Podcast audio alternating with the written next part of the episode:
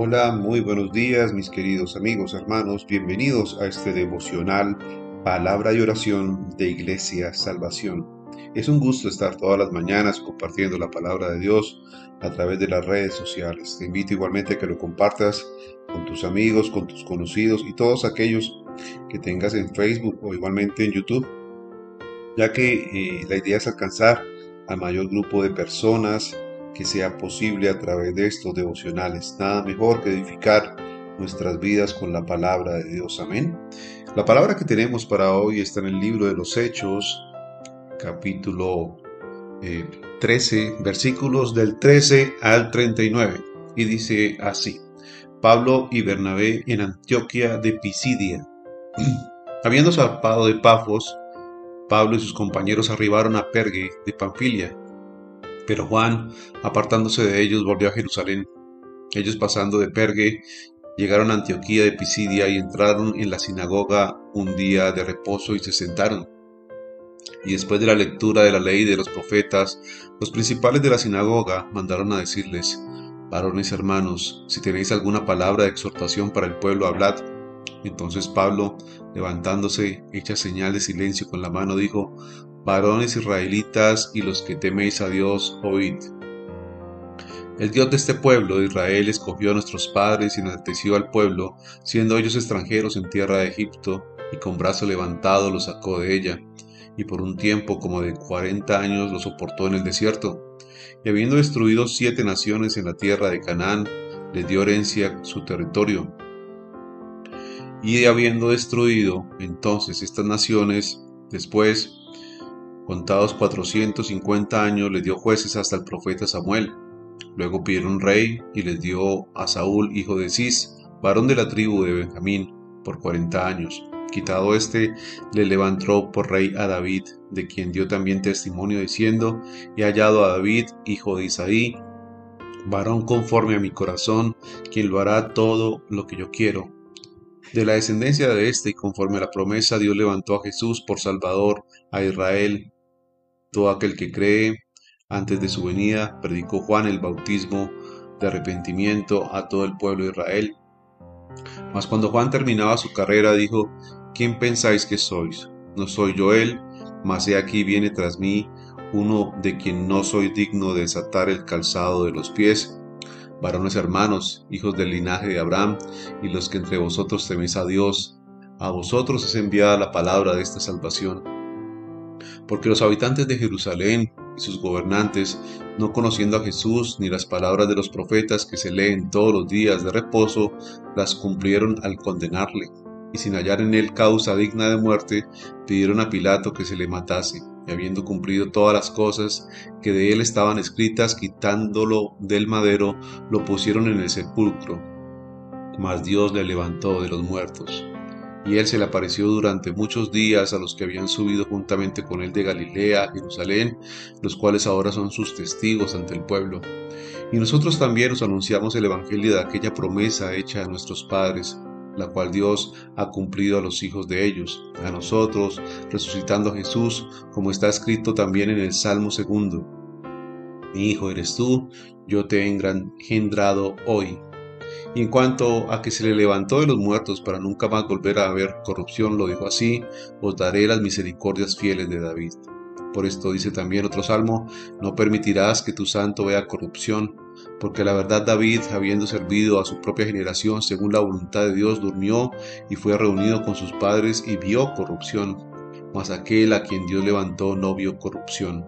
Sabed pues esto, varones hermanos, que por medio de él se os anuncia perdón de pecados, y que de todo aquello de que por la ley de Moisés no pudisteis ser justificados, en él es justificado.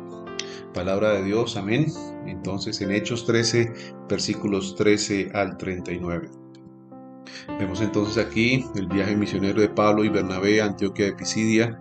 Ellos eh, habían zarpado de Pafos y se habían dirigido entonces a Antioquía de Pisidia, que es diferente a la Antioquía de Siria, donde ya floreció una iglesia. Antioquía de Pisidia era el centro de buenos caminos y comercio y tenía una gran población judía. Allí fueron entonces Pablo y Bernabé a testificar de Cristo.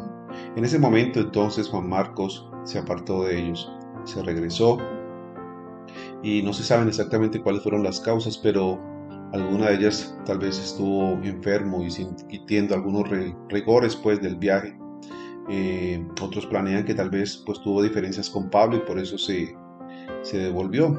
De todas formas estos hombres seguían entonces eh, testificando de Cristo y seguían asistiendo a la sinagoga.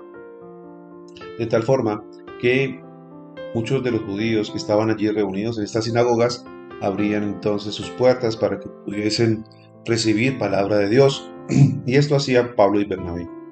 No se apartaron de las sinagogas, sino que trataron de demostrar con claridad que muchas de las escrituras que los judíos estudiaban señalaban a Jesús.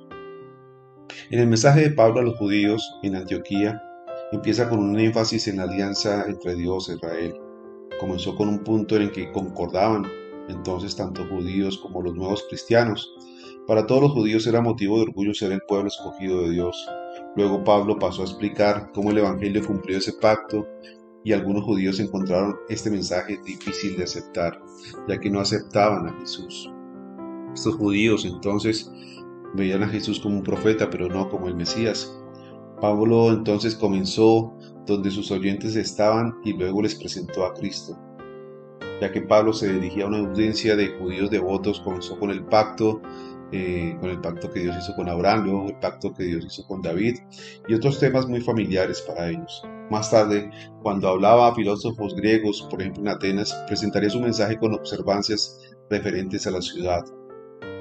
Pablo entonces en ambos casos siempre enfocaba su mensaje en Cristo y enfatizaba la resurrección. Cuando usted anuncie las buenas nuevas, comience desde donde se encuentra su audiencia y luego háblele de Cristo. Pablo entonces les predicó, les habló de todo el proceso que Dios había llevado para que culminara en el nacimiento de Jesús, para que iniciara una nueva vida en Cristo, toda la humanidad. Pero entonces los judíos se resintieron, muchos de ellos entonces les cerraban las puertas de la sinagoga, muchos los expulsaban, inclusive eh, fueron en algunas ocasiones eh, apedreados sacados de allí con insultos de estas sinagogas. Pero allí estaban permaneciendo Pablo y Bernabé fieles a lo que Dios les había pedido y prometido. Estas buenas nuevas del Evangelio son el perdón de pecados y la libertad de culpa de todo aquello que hayamos cometido en contra de Dios.